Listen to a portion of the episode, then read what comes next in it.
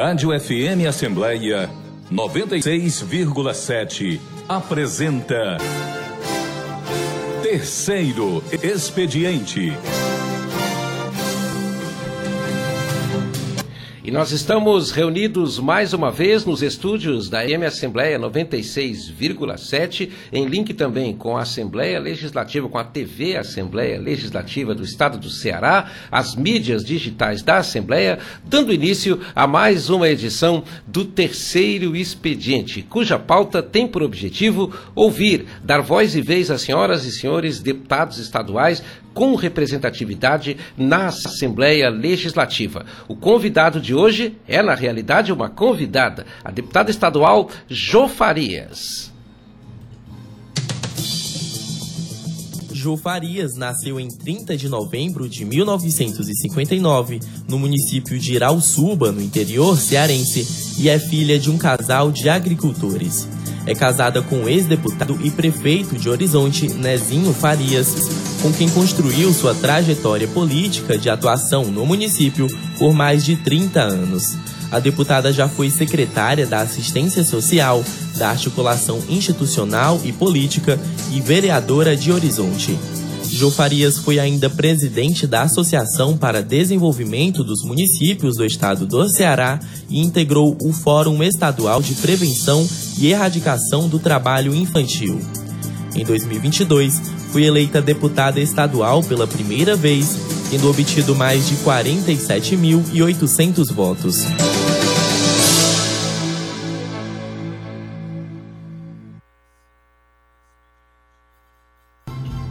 E ela já está entre nós. Que prazer recebê-la nos estúdios da FM Assembleia. Deputada Jofaria, seja bem-vinda. Bom dia. Bom dia. É... Muito obrigada pelo convite, Cláudio.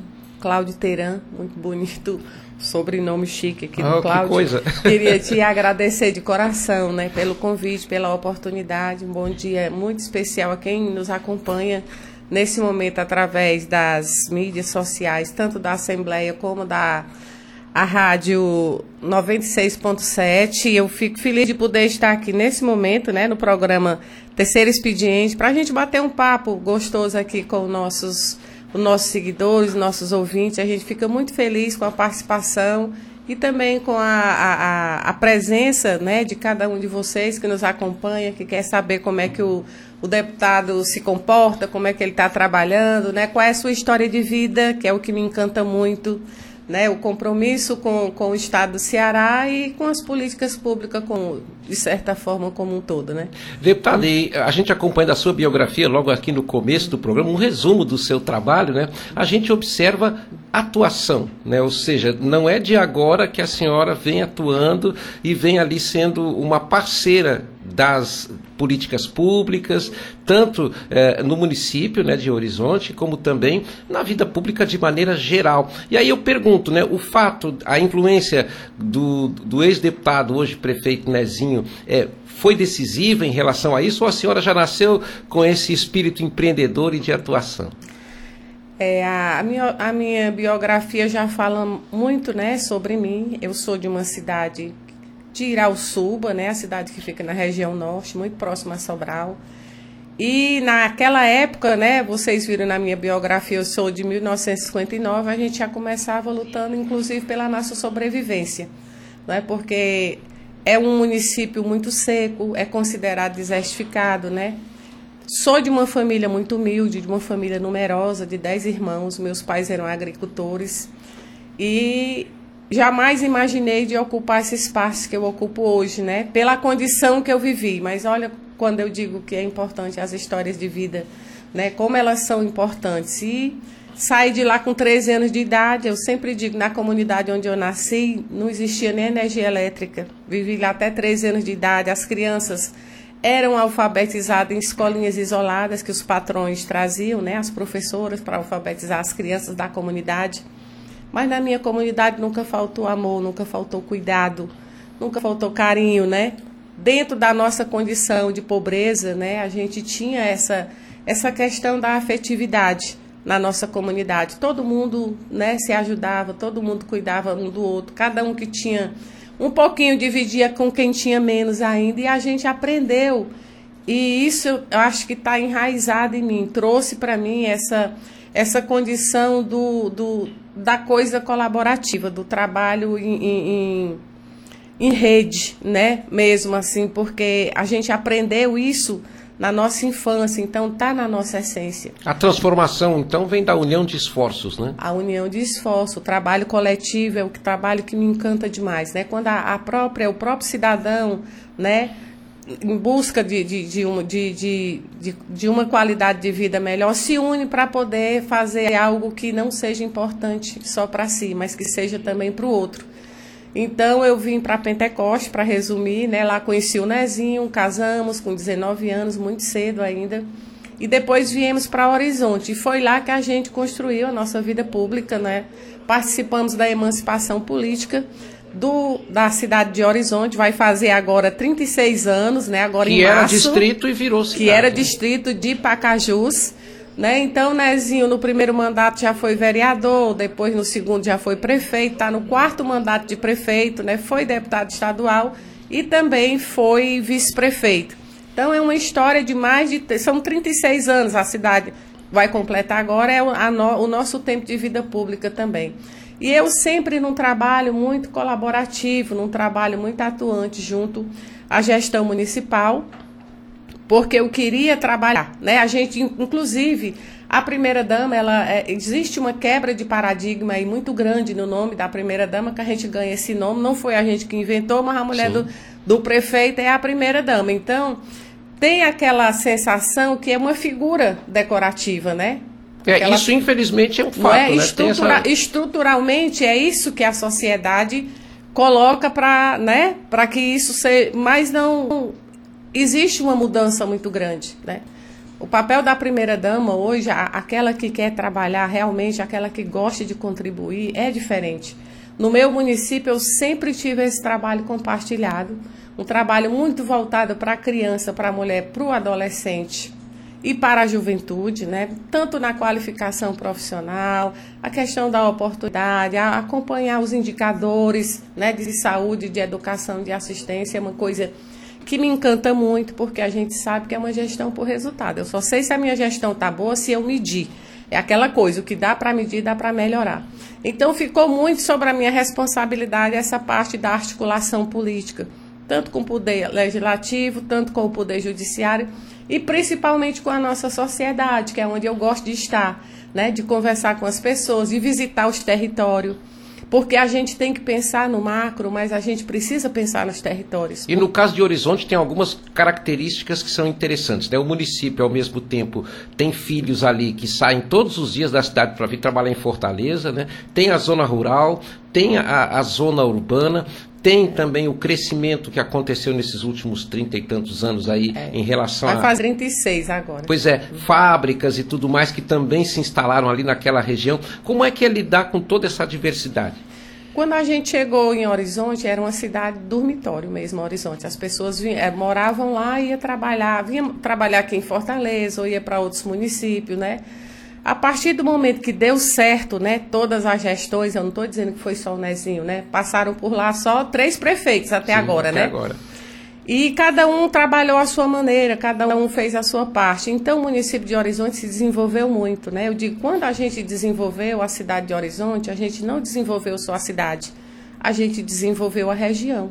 Tem muita gente dentro do meu município, principalmente do Sertão Central, do Vale do Caju, é, de, de, de, muitos lugares do estado do Ceará. Tem gente... gente... que sai daqui e vai trabalhar lá hoje, né? E a gente acolhe esses irmãos com muito carinho, porque as pessoas vão para lá trabalhar honestamente para ganhar o seu salário, para colocar comida na mesa, para sustentar suas famílias, não é?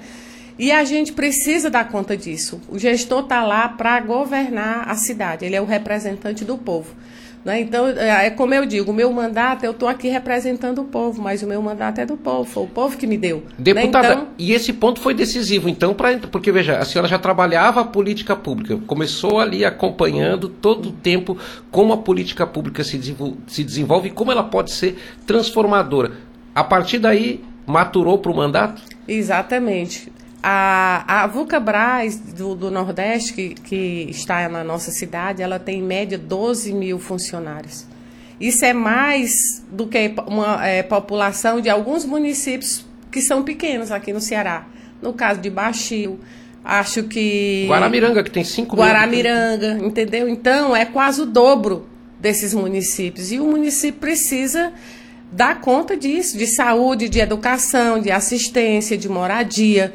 Né? E é uma parte que me toca muito. É, são essas áreas onde eu mais atuei, onde eu mais trabalhei, né, junto com o Nezinho, naquele trabalho, porque em Horizonte as pessoas enxergam isso. Talvez isso me levou a estar aqui hoje representando o meu estado aqui, a minha região, a minha cidade, a minha querida Horizonte, né? E eu vou fazer uma, vou rememorar aqui a primeira vez que eu entrevistei o, o prefeito Nezinho, que depois eu fui conviver com ele aqui na Assembleia Legislativa como deputado também.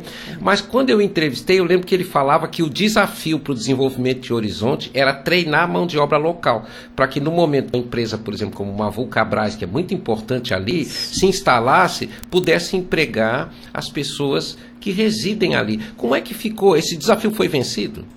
É, a gente continua, a gente continua qualificando, né? A gente tem uma parceria muito boa lá com o Cine DT, com o governo do estado, né, que leva os programas para lá. A gente já faz essa capacitação voltada para o mercado de trabalho da, do, da nossa região, do nosso município. Então a pessoa, o jovem, né, a mulher que ela é qualificada, que ela é capacitada, tudo já é pensando no mercado que está ali para oferecer o emprego. Né? Então a gente partindo desse princípio aí a gente consegue ser mais assertivo, né, e, e conseguir colocar que mais pessoas estejam no mercado de trabalho. É, é muito interessante a, a, a, a o município de Horizonte, porque a gente vê muitas cidades, o maior problema, o maior gargalo é o desemprego.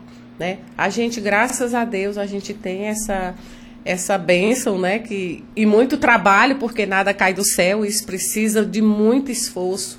O Nezinho trabalha quase 24 horas, é uma pessoa incansável. E ele sempre fez isso pensando no desenvolvimento da cidade. Por isso que eu digo, quando a gente desenvolveu o município de Horizonte, a gente desenvolveu a região. E, e, tem um negócio que a senhora falou aí, um fato né, que a senhora colocou, que é o seguinte: muitas prefeituras são, em algumas cidades, e muitas cidades, não só no Ceará, mas no Brasil, o maior empregador daquele lugar. É a própria prefeitura, né? Pois é, e no caso, vamos dizer, o município de Horizonte tem uma empresa como a Vulcabras que emprega 12 mil pessoas. Então, seguramente, a iniciativa privada está funcionando ali, né? É, quando a gente chegou em Horizonte, as únicas empresas que tinham lá eram as granjas. As granjas que geravam, era o grande gerador de emprego, né, de mão de obra. E a partir do, do, do, do primeiro mandato do, no, do município, aí as coisas foram. A gente foi enxergando mais longe, a gente foi planejando a cidade, né? Para médio, pra, é, curto, médio e longo prazo, para que a gente pudesse chegar hoje, né, nessa no momento que nós estamos vivendo, no momento que nós atravessamos muito difícil, né, falando aqui sobre o afastamento social que nós tivemos durante toda a pandemia, mas mesmo assim a gente conseguiu superar e as, as economias e a, as empresas, o desenvolvimento da cidade continua se recuperando. Isso é graças muito trabalho, muito empenho, muitas parcerias que o Nezinho busca incansavelmente né, para que a gente possa dar uma condição de vida melhor ao povo horizontino. Né? Deputada Farias, a senhora teve mais de 47 mil votos, né? ou seja, isso é um sinal de que conseguiu fazer, dar visibilidade ao seu trabalho para além fronteira. Né? Como é que isso foi possível? Eu trabalhei muito, né? Eu sou muito grata a Deus, sou muito grata ao povo do Ceará, minha família, que entendeu, porque eu continuo sendo dona, uma, dona de casa, né? Eu sempre digo que o meu cargo ele é muito importante. Eu sei do tamanho da minha responsabilidade de assumir um espaço igual a esse, né? Por isso que eu me esforço muito. É, o Nezinho contribui muito também para isso, né? Eu tenho uma, uma equipe maravilhosa que me acolhe, que me abraça, né? Porque a gente não trabalha sozinho, a gente precisa de mais pessoas para a gente poder ser mais assertivo. Escuto muito a minha população. Mas o fato da, desse trabalho colaborativo, né, junto com o Nezinho, de estar muito presente na vida política dele, na vida do município, também da minha região, trouxe para mim esse talvez, eu, acredito que seja esse capital político, né, das pessoas entenderem também que eu sou esse agente político. O Nezinho é um agente político, mas eu também sou. As pessoas enxergam isso. A Jo, a esposa do Nezinho, a Jo, mãe de família, mas a Jo também agente político que pode fazer um trabalho diferenciado junto e também separado do, do Nezinho. Então, o fato de eu estar muito presente, coordenei a campanha dele enquanto ele foi deputado estadual, andei nesse Ceará quase todo.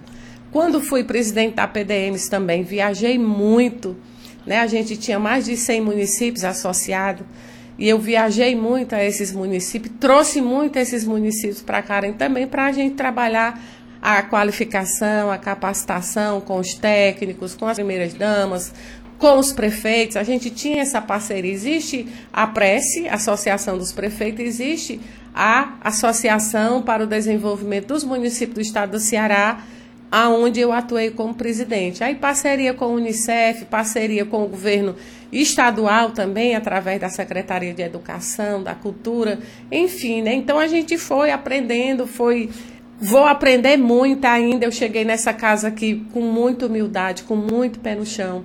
Eu sei que eu ainda vou aprender muito, mas eu tenho certeza que eu vou dar minha parcela de contribuição também.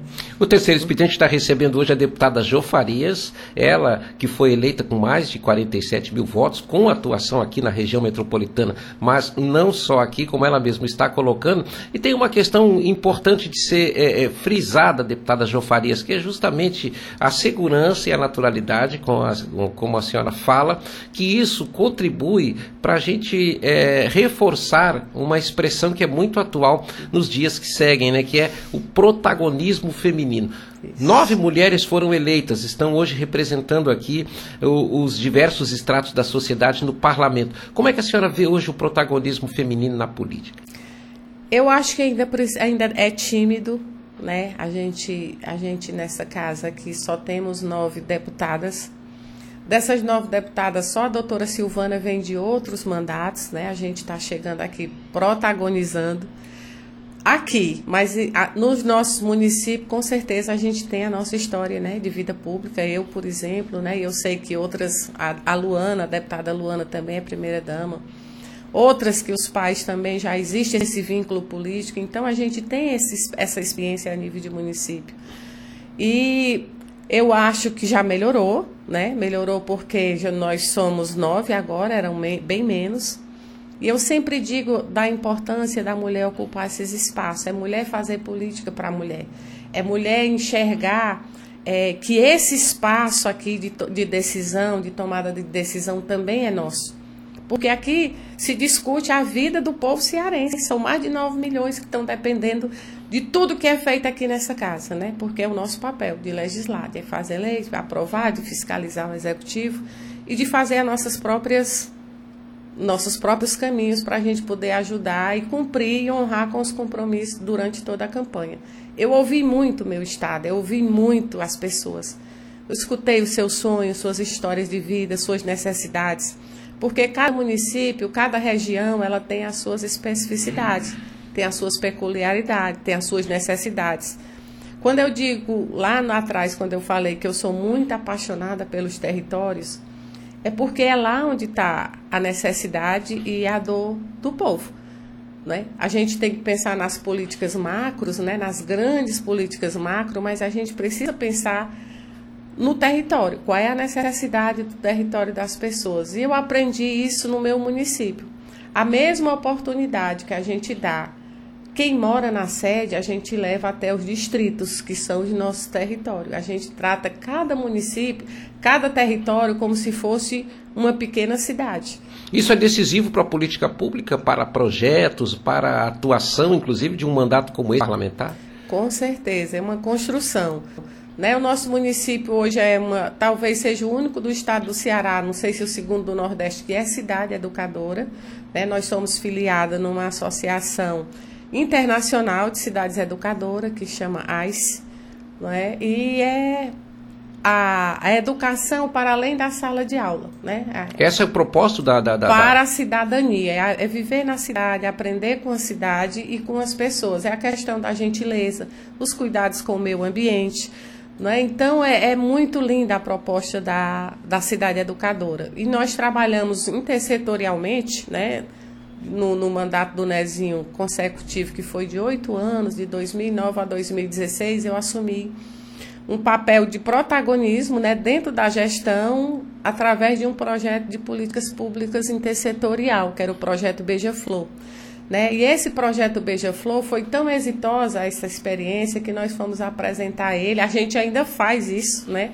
o que deu certo dentro do projeto, essa política, discutir a política de forma transversal, sem fragmentar a política da mulher, da criança, do adolescente, a gente discutia isso de forma né, transversal dentro da, da, das políticas públicas do município e a gente foi apresentar essa experiência né, num, num congresso internacional lá em Rosário, na Argentina. E aí é quando você vê essa, é, essa essa forma de fazer política, o quanto isso é importante. Porque eu acho que as políticas macros é obrigação de todo gestor de cuidar da saúde, da educação, da infraestrutura, do meio ambiente, de tudo.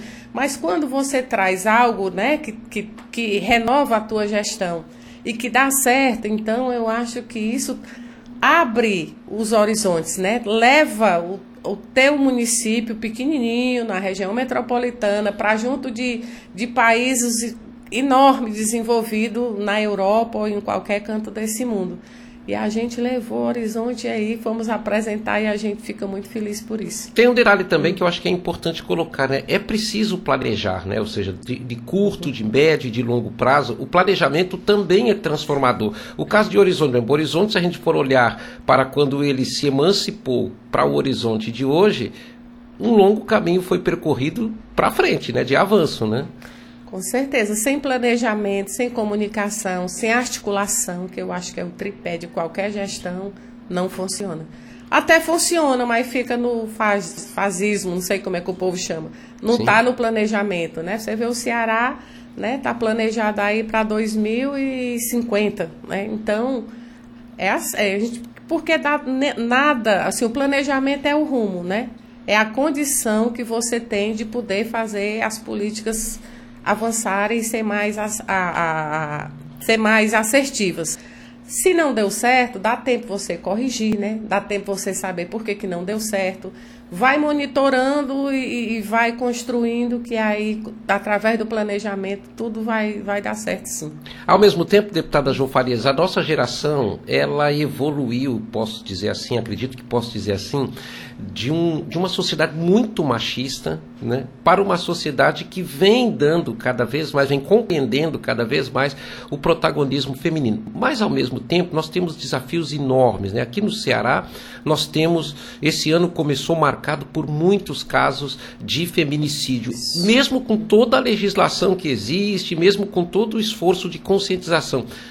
O que, que a gente precisa enfrentar ainda para mudar esse quadro? Pois é, é um desafio, talvez seja o maior desafio da humanidade, né? É ver o que, que como é que vai resolver isso, Por, porque existe uma rede de proteção, né? Tanto no estado como na sociedade civil, como a nível de país, mas todo dia você se depara com uma situação dessas, né? Lamentavelmente, a questão do feminicídio, né? Onde o homem se sente é, dono da vida da mulher, se sente ali com o direito de, de, de, chegar até a matar de forma cruel, porque mata na frente do filho, às vezes mata o filho também. Né? E a gente sabe que existe uma lei maior, né? A Maria da Penha, aquela mulher que lutou, que, que trouxe né? essa, essa, esse exemplo para cada uma de nós, mulheres, que é possível a partir da nossa luta, né? Você chegar em espaços jamais imagináveis. Mas mesmo assim, essa lei que protege, né, que, que, que pune, inclusive, o agressor, se, se for o caso, a gente ainda se depara com esse tipo de situação. E a gente sabe que quando morre uma mãe de família, não é só aquilo ali. Existe algo tão grande por trás daquilo ali, porque tem filhos que vão ficar abandonados, né? A gente sabe que geralmente são três, são cinco, não sei a quantidade de filhos. E essa violência, né, esse ciclo de violência, ele precisa ser quebrado. A gente fala tanto de espaço importante para a mulher, espaço, leis que protegem, essa rede de proteção. Aqui no estado do Ceará, nós temos a Casa da Mulher Brasileira, que ela encontra tudo ali, né, no, no caso da, de violência. Nós temos a Casa da Mulher Cearense, são três também que, que funcionam também nas regiões mais distantes. Mas mesmo assim, eu acho que Devido também a, a gente falar muito sobre isso, pedir que denuncie, pedir que, que as leis realmente sejam cumpridas né, com mais serenidade, talvez exista um encorajamento maior da mulher também de fazer a denúncia. Porque antigamente era muito velada, inclusive a mulher se sentir culpada, né? Ou envergonhada. Hoje não, eu acho que elas estão mais, talvez por isso o aumento de casos, porque está se falando mais sobre isso, né? Todo mundo fala sobre isso. O papel de vocês, comunicadores, é muito importante. Vocês são luzes, são luzes na vida das pessoas. Porque são vocês que estão aqui. A gente está falando aqui para o mundo. Qualquer pessoa pode ouvir. Né, e saber onde procurar ajuda, saber que é importante denunciar, né, a boa informação, a boa notícia, ela precisa ser levada no maior lugar distante que tiver o cidadão precisa ser ouvido. Né? Eu sou muito apaixonada pelo rádio. Não é porque eu cresci na, na, na, lá no meu interior, na Irauçu, o único meio de comunicação que a gente tinha era os programas de rádio, não é?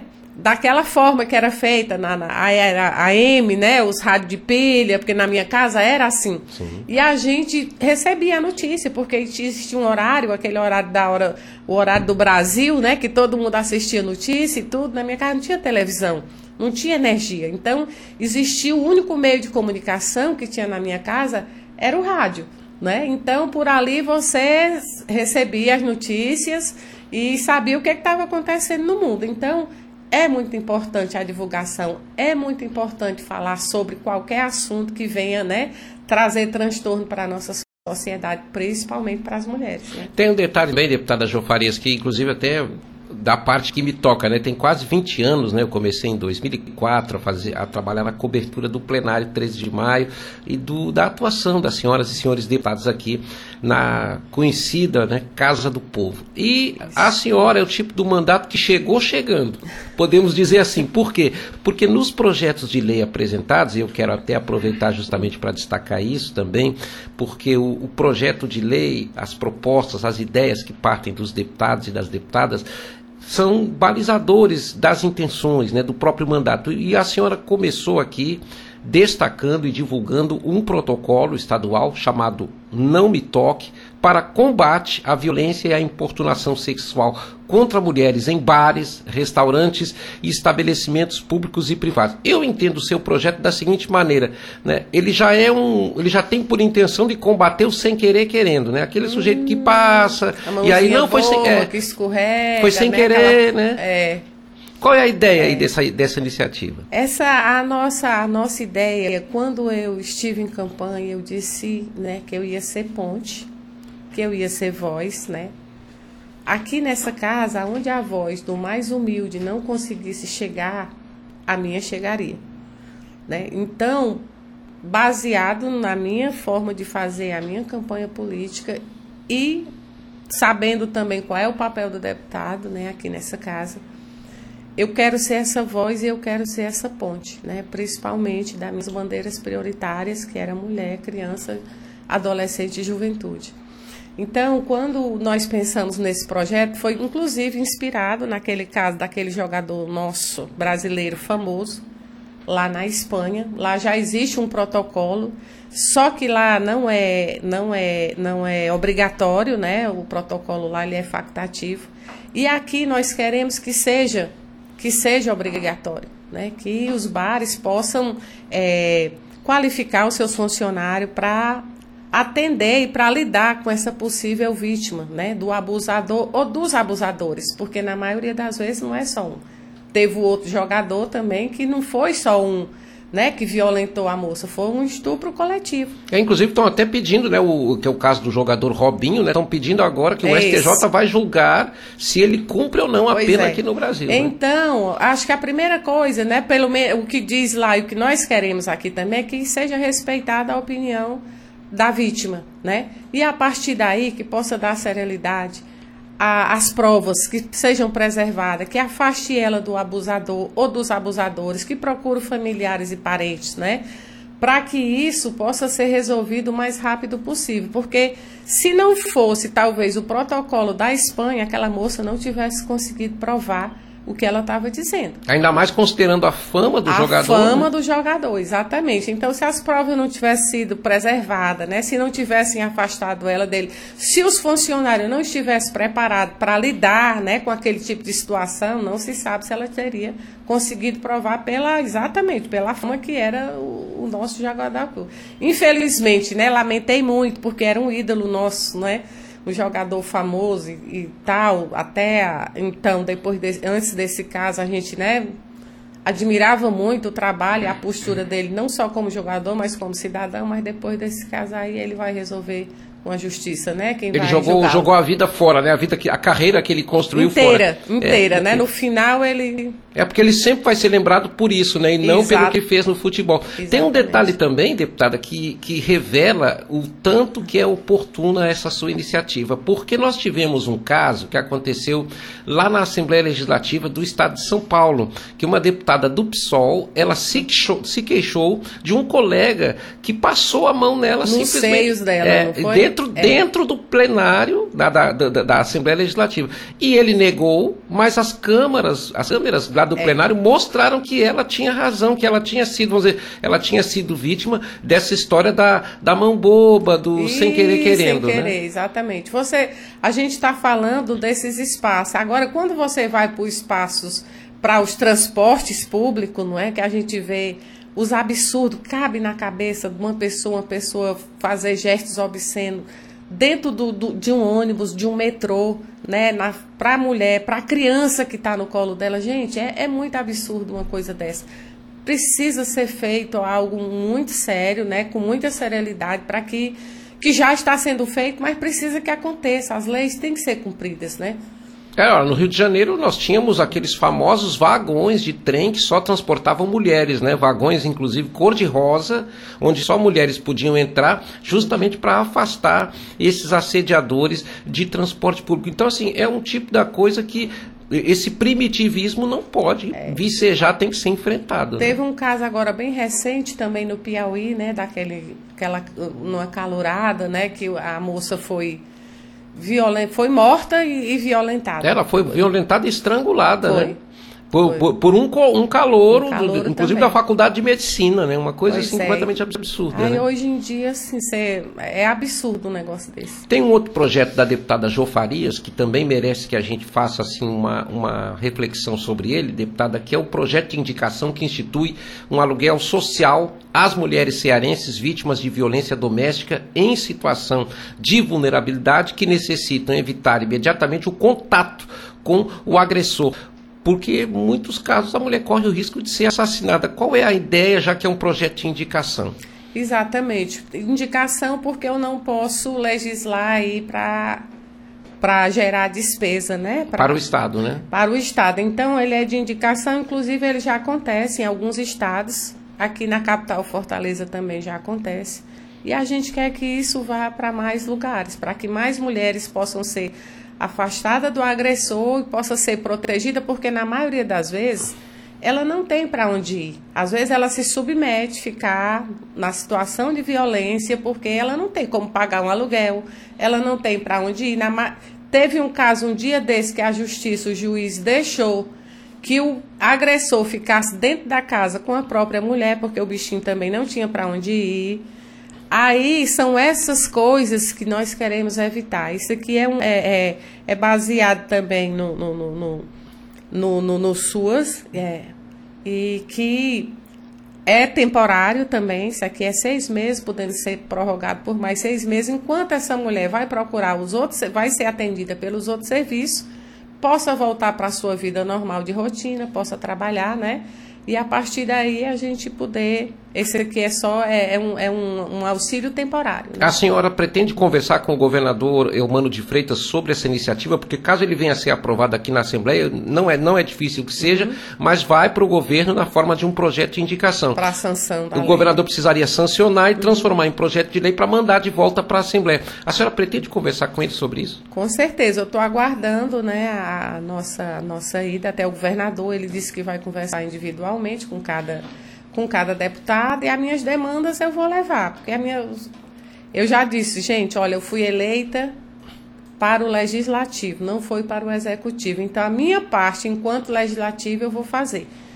Né? E, e, aqui nós estamos Agora, vendo demandas do não, A caneta não é minha, a caneta Sim. é do governador, mas eu vou estar lá cumprindo o meu papel de legisladora. E nós, nós estamos vendo, deputada, até aqui, nesse, tanto no, no, no bate-papo que estamos fazendo aqui como apresentação dos seus projetos, uma preocupação com o coletivo, né? Isso também faz diferença. É, mas tem que ser, o trabalho é coletivo, né? O trabalho individual não, ele não existe, ele tem que ser coletivo, que é para pegar, né, ser mais abrangente, mais pessoas sejam beneficiadas. Tem um outro projeto da senhora que eu quero destacar, que é o projeto de lei que institui no calendário oficial do Estado a Semana de Valorização do Conselheiro Tutelar, a ser comemorada anualmente na semana que inclui o dia 18 de novembro. Recentemente agora, hoje inclusive eu escutei uma entrevista aqui na FM Assembleia com o prefeito Dr. Sarto, prefeito de Fortaleza, José Sarto, e ele anunciou que vai ampliar vai ter mais dois conselhos tutelares aqui em Fortaleza. Eu sou do tempo que não existia esse tipo de dispositivo, nem se falava. Eu sou do tempo em que não tinha delegacia da mulher, muito menos, menos conselho tutelar. Qual é a importância eh, desse, da, da, valorização desses conselhos, deputada? É preciso que, que a gente fale mais sobre a importância do, do conselheiro tutelar. É porque o conselheiro tutelar é ele, né, que mediante as denúncias, ele vai garantir os direitos de crianças e de adolescentes. Muitas vezes é confundido, né, o, o papel do conselheiro tutelar, mas é esse, ele só pode agir mediante denúncia. Então a gente precisa valorizar esse profissional, essa categoria, né, de, de dar suporte a ele, inclusive eles são, na maioria das vezes, ameaçados de morte, porque a gente sabe da, da da importância do, do conselheiro tutelar né, nessa garantia de direito, porque as nossas crianças também estão sofrendo muito, muitos abusos, né? E muitas vezes o abusador está dentro de casa. E né? ele está lá na ponta, né? Ou seja, ele é, às vezes eu, e provavelmente ele é a primeira pessoa que fica sabendo que naquela comunidade Exatamente. tem um abusador, né? O abusador muitas vezes é o parente, é, o, é, é a pessoa que a família confia. Às vezes é o pai, às vezes é o irmão, às vezes é o padrasto. A gente escuta isso todo dia, né? Não sou eu que estou dizendo, são as estatísticas que dizem isso. Então, o papel do conselheiro tutelar é muito importante para a nossa sociedade, para a proteção, para essa garantia de direito de crianças e de adolescentes. Então, essa semana é para a gente poder divulgar, ampliar o que já é muito é, é, feito ali por eles, de, de forma muitas vezes anônima, porque a gente não enxerga muito, mas que a gente possa dar mais visibilidade ao trabalho que já é feito por eles, né, com muita responsabilidade e com muito risco também, né? A gente, a gente, sabe. A gente pode dizer, deputada, que esse trabalho também é um trabalho de sequência, né? Porque começa ali casos que muitas vezes vão, digamos assim, frear a conduta de um abusador. Né? É isso mesmo, tirar a criança daquela condição, né? Lá do, do, do, abusador, que muitas vezes, é como eu acabei de falar, muitas vezes é o parente, é a pessoa que a mãe mais confia. É, e a violência tá e, e, nada traumatiza mais que a violência doméstica, né? É para o resto da vida. Né? Um trauma desse aí é para o resto da vida. Precisa ter muita, muito cuidado, muito acompanhamento, né? E tudo começa com ele, com a denúncia e ele poder se responsabilizar por aquela situação e procurar os caminhos que tem que ser procurado para tirar a criança, né, daquela condição do abusador. Uma certa ocasião eu entrevistei uma, uma, uma, uma, uma jovem senhora que ela foi vítima de abusos sexuais uhum. do padrasto. E ela disse que a maior luta dela inicial para todo aquele trauma que ela estava vivendo foi convencer a mãe é, dela é, de que ela estava falando a verdade, porque a mãe acreditava no abusador e é. não na filha. Isso acontece, a gente escuta muito esses casos, né? Escuta muito, lamentavelmente, e muitas vezes a mãe também nega, né? Pelo menos é o que a gente escuta, não estou afirmando nada que mais o que a gente escuta das estatísticas, das histórias é que a mãe muitas vezes não tem aquela volta, aquela história de novo de como depende financeiramente da, da criatura lá e, e, não sei se se nega, não sei o que, é que acontece, porque precisa prestar atenção no comportamento das crianças. Porque uma criança abusada, né, ela, é, ela é uma criança diferente, né? Ela se afasta dos amiguinhos, das amizades, ela, ela tem um comportamento diferente na escola, não é? A gente que, que, que vive nesse mundo político e nesse mundo de, de, de muita de muita informação, de muitas conversas, a gente sabe e escuta né, de especialistas, de pessoas que lidam com esse tipo de situação, que existe uma mudança é, comportamental enorme, né? Uma criança que é violentada pelo parente, né? Pelo a pessoa mais próxima. Então, as mães precisam ficar atentas, não é? A escola, o professor, os amiguinhos, porque, gente, é dar conta de todo mundo. Aquela história que ninguém mete a colher em nada, mete sim. Se você vê uma criança nesse com essa situação, é claro que tudo tem que ser investigado, né? Se você vê uma mulher também nessa situação de, de, de violência, é, da, é responsabilidade da é responsabilidade da sociedade, não é só daquela daquela, da, daquele casal, né? Daquela, daquela situação. E uma denúncia anônima pode salvar uma vida, né? Pode salvar uma vida, com certeza. Deputada João Farias é a nossa convidada desta edição do terceiro expediente. A deputada foi eleita com mais de 47 mil votos e está mostrando um pouco do seu trabalho, da sua atuação parlamentar. Nessa etapa da entrevista, a gente está abordando com ela as propostas e os projetos da deputada João Farias, que estão em tramitação na Assembleia Legislativa Legislativo. Tem outra iniciativa que eu queria destacar aqui, deputada, que é o projeto de lei que obriga a divulgação de fotos digitais de crianças, de adolescentes e de idosos desaparecidos no estado em telões dos estádios de futebol, shows e eventos realizados em espaços públicos, ginásios ou equipamentos públicos em que houver eventos esportivos oficiais, culturais, musicais realizados no estado. Como é que é a ideia da senhora nessa proposta?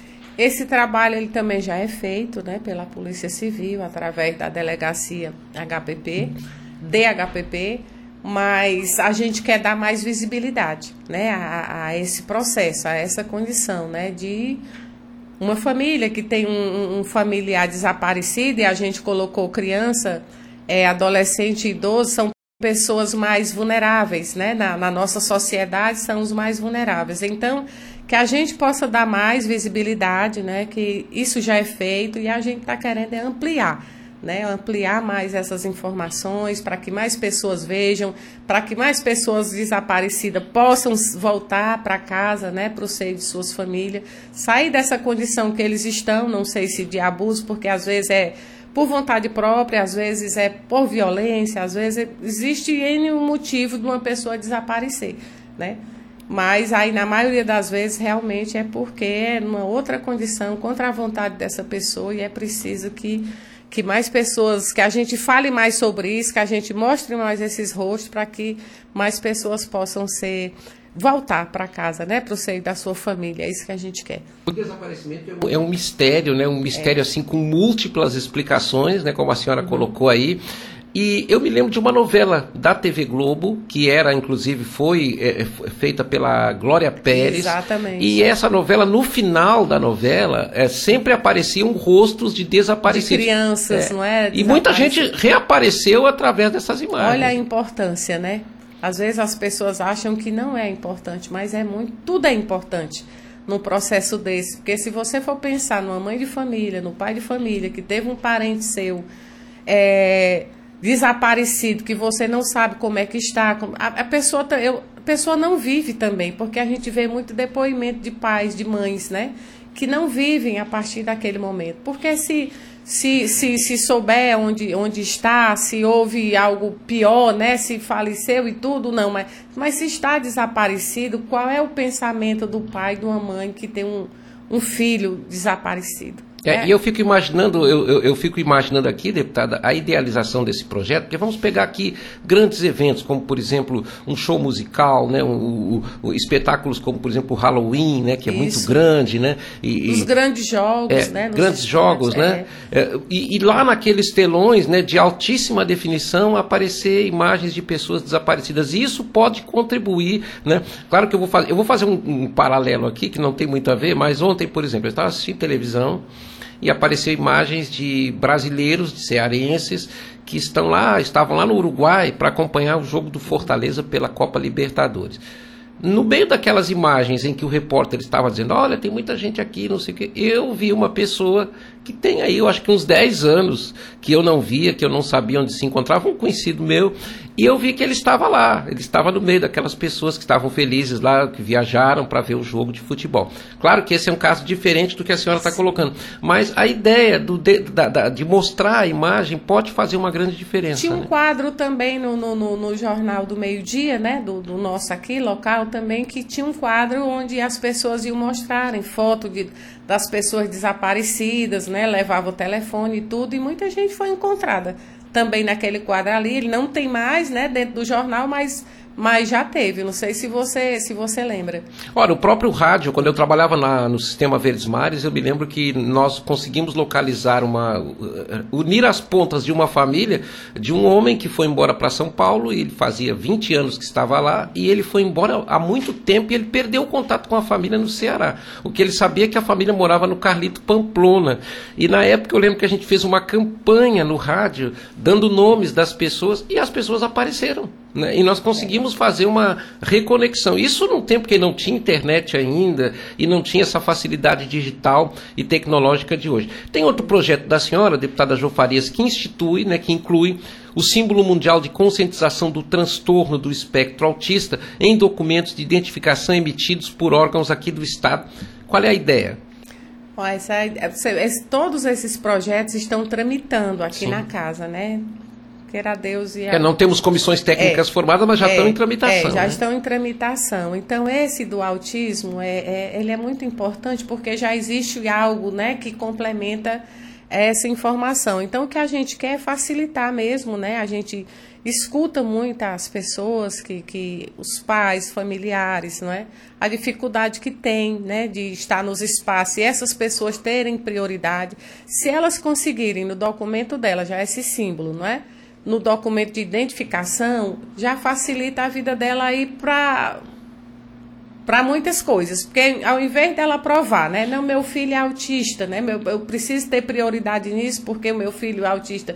Se ela já está com o documento, porque para tirar o documento precisa ter o laudo do médico, precisa ter toda a comprovação que essa criança é, é, tem a, é, a síndrome do espectro autista. Sim. Então, se ela já no documento ela já consegue ter o símbolo, né, já provando que essa criança é autista, eu acho que vai facilitar muito a vida do, do, do familiar, da pessoa que tem uma criança ou já um adulto com, com esse com esse com essa condição, né, com esse espectro autista. Como eu disse que a deputada Jo Farias chegou chegando, tem mais uma iniciativa dela que é justamente os 91 anos do direito ao voto feminino. E olha que coisa interessante, já chegou um tempo no Brasil, e isso durou até 1933, em que mulher não votava, né? É. O clube do Bolinha só tinha os homens como eleitores e eles também, só os homens poderiam ser candidatos, né? Porque a mulher, além de não votar, ela também era proibida de disputar um mandato eletivo, né? Tanto é que aqui mesmo na Assembleia Legislativa do Ceará foram muitos anos até chegar a primeira ocasião em que uma mulher foi eleita. É importante comemorar essa data do voto feminino? É muito importante falar sobre, sobre essa luta, né? Porque é uma história de luta, de conquista. É, há bem pouco tempo a gente nem votava, né? Como você falou aí, 1933, é quase né? São, 90, são 91 anos dessa conquista. Mas eu, eu, eu gosto muito das histórias, das histórias de vida, de luta, né? Porque alguém é, né, autorizou, que é como se fosse uma, uma autor... porque até quando a gente quando nós iniciamos a votar só podia votar mulheres casadas né salvo engano era essa a história é, mulheres casadas que os maridos autorizavam não é depois a solteira se tivesse posses né? Tem uma história aí muito. É, porque muito, a segregação grande, ela né? foi, digamos assim, sendo flexibilizada. É. Né? Tipo assim, não, tá bom, então a mulher vota, é. mas só vota casada. Né? É. Só vota se tiver uma, sei lá, algum tipo de posição na sociedade. Isso. Né? Então, assim, a partir do momento né, que a gente garantiu esse direito ao voto, só isso não era suficiente. Precisava que mais mulheres né, lutassem né, para que a gente pudesse ocupar mais espaço. Então, pensando nessas histórias de vida, né, dessas grandes mulheres que abriram portas e possibilidade para outras mulheres sonharem e ocupar espaços iguais a esse que eu estou ocupando hoje, foi preciso muita luta. E aí não vai parar. A gente sabe que a gente vai continu continuar lutando para deixar esses espaços para outra geração que vai vir depois de mim e assim sucessivamente. E aí a gente pensando nisso, né, a gente vai celebrar essa, essa grande conquista, mas nós também vamos Quando vai ser, deputado? Vai ser segunda-feira, dia 27, é, às 14 horas, aqui na Assembleia. Eu né, interrompi, a senhora, a, senhora, a senhora, ia falar de um outro anúncio e eu acabei de É, não, mas aí, inclusive, o dia é hoje, né? Sim. 91 anos completa hoje, mas aí já tinha uma sessão marcada aqui do nosso deputado Renato Rosendo, né, que vai ser a, o lançamento da campanha da fraternidade, a sessão solene também às 14 horas. Tô, já estou convidando também aqui para a sessão do meu amigo. E a nossa ficou para segunda-feira, né? Segunda-feira às 14 horas, aqui no, no, no 13 de maio. A gente vai homenagear algumas mulheres, não é? Que fizeram parte né, dessa dessa, dessa da história. Da história do voto. Da né? história do voto feminino, né? Dessa conquista que eu, é, é o que eu, que eu sempre falo. Existem as leis, mas depois da lei feita, precisa que alguém se disponha a lutar para que ela seja cumprida. Porque e olha só dis... ficar lá no papel... Não, não vai para frente, é. né? E olha a força do Nordeste, né? Porque a primeira votante brasileira foi uma mulher do Nordeste, ela era do Rio Grande do Norte. Deputada é. João Farias, eu queria agradecer a sua participação aqui no terceiro expediente. Eu posso falar o nome das homenageadas? Claro que pode. E é justamente isso que quero deixar o espaço para suas considerações hum. finais hum. e para falar um pouco mais sobre essa solenidade da próxima segunda-feira. Pronto, a, a, nossa, as nossas homenagens vão ser sete mulheres, né, essas mulheres de luta que fizeram história né, para que isso pudesse permanecer e para que a gente pudesse ocupar mais espaço, que é a nossa, nossa primeira prefeita de capital, né, que é a Maria, Maria Luísa Fontinelli, vai ser homenageada. A Maria Dias foi deputada estadual e também foi fundadora da Associação para o Desenvolvimento dos Municípios do Estado de Ceará. E foi uma das primeiras deputadas. Né? Uma das primeiras deputadas, salvo engano, ela foi a segunda, não sei. É, não é, era, doutor, era, a Maria Lúcia, né? Mãe da, da, da, da, da ex-deputada e ex-prefeita de Calcaia, que agora foi, foi, foi colega nossa, foi, colega não, foi, foi deputada aqui na casa, né? E ela foi, a Maria Lúcia foi a primeira deputada. Né? Pois é, a Maria Dias, ela fundou a PDMC, né? Que começou com uma associação das primeiras damas, já quebrando paradigmas aí, Sim. né? E eu fui presidente com muita honra, né, durante dois mandatos lá. A Rosa da Fonseca, né, que todo mundo conhece, dispensa comentário da ativista feminista que ela foi, vai ser homenageada em memória, não é? A, a, a doutora Raquel, né, que coordena a Procuradoria da Mulher, a, aqui um, na, da Assembleia Legislativa, a Maria da Penha, né, dona da lei que leva o nome dela, né? Que leva o nome dela, que foi sancionada no, no período ainda do mandato do lá atrás do nosso presidente Lula, a nossa Isolda Sela, né, a primeira governadora mulher aqui do estado de Ceará. Não sei se ela vai poder vir, mas se ela não puder, a filha dela vem, né? A nossa secretária de Cultura, a Luísa Sela. E a Fátima Bandeira também, que é uma outra ativista aí feminista também, né? Que é do Partido dos Trabalhadores e das Trabalhadoras, como a gente gosta de dizer. Então, tem muitas mulheres maravilhosas nesse mundo que merecem ser homenageadas, mas em nome delas a gente vai fazer aqui, em nome das, das sete mulheres que nós escolhemos nesse primeiro momento. Deputada João Farias, lhe agradecer pela participação no terceiro expediente, esse espaço fica à sua disposição. Eu que agradeço, né? Sempre que for convidada, virei aqui, sempre que a gente tiver alguma coisa para conversar com o povo do Ceará, com seus seguidores. Eu quero agradecer de coração aqui pela minha participação, pelo nosso bate-papo. Espero ter respondido né, as suas perguntas. E as expectativas são muitas, mas a gente está só começando aqui. Estou né? chegando nessa casa com muita humildade cheia de esperança de fazer um bom trabalho e vou me esforçar muito para que isso possa acontecer. Muito obrigada. O terceiro expediente é semanal. Toda sexta-feira a gente está na FM Assembleia a partir das 8 horas, dando voz e vez às senhoras e senhores deputados com assento eleitos para representar o povo cearense na Assembleia Legislativa do Ceará. Voltaremos na próxima sexta-feira.